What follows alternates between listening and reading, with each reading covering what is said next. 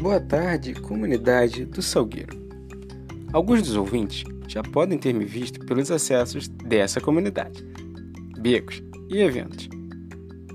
Me chamo Caio Gentil, tenho 33 anos, sou protético e graduando em odontologia pela UVA Tijuca. Sou nascido e criado aqui, no Morro do Salgueiro. Ufa! Hoje, o nosso encontro é sobre o procedimento estético mais desejado e solicitado aos colegas dentistas. Trata-se do clareamento dental. Preparados? Solta a vinheta. Papo de dente.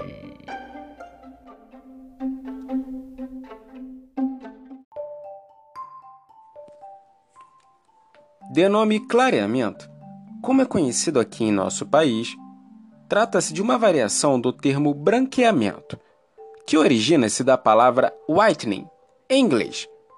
Existem registros da era medieval que relatam o uso de ervas e sal, com o objetivo de clarear os dentes.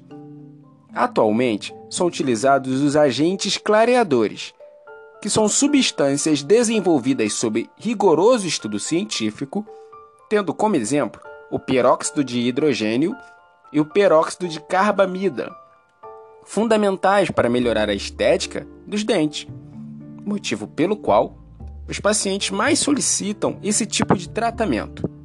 Ei, tá aí? Então vem junto.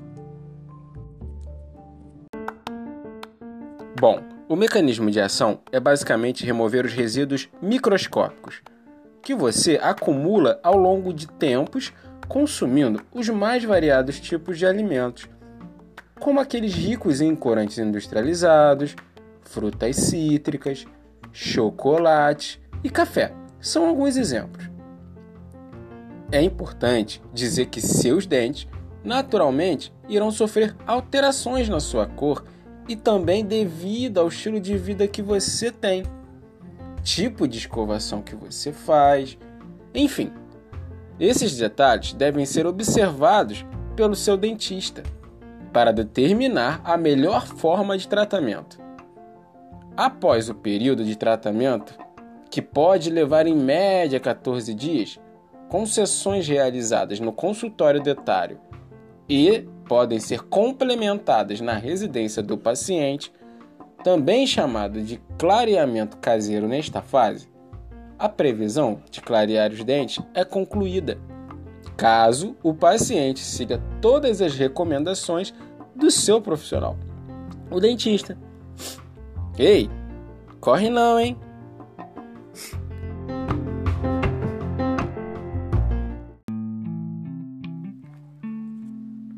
Mas muita atenção! O clareamento dental deve ser realizado sob a supervisão do profissional graduado em odontologia e com licença válida pelo Conselho de Odontologia Regional. As substâncias utilizadas no procedimento podem causar danos se não forem administradas com segurança e técnica, já que o cirurgião dentista é o profissional mais adequado para assegurar seu uso e resultado. Cuidado!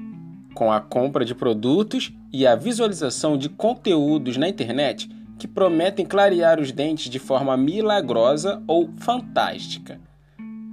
Busque orientação do Sistema Único de Saúde caso não possua convênio de saúde odontológico, para onde realizar este procedimento. Bom, esse foi o meu recado de hoje. Espero ter trago um tanto mais de informações úteis sobre a saúde da boca a você, morador da comunidade do Salgueiro. E sigam a rádio comunitária Se Liga Salgueiro nas redes sociais e fique à vontade para me seguir no Instagram. Eu.gentil. Este podcast está disponível no app Spotify, disponível na Apple Store Play Store.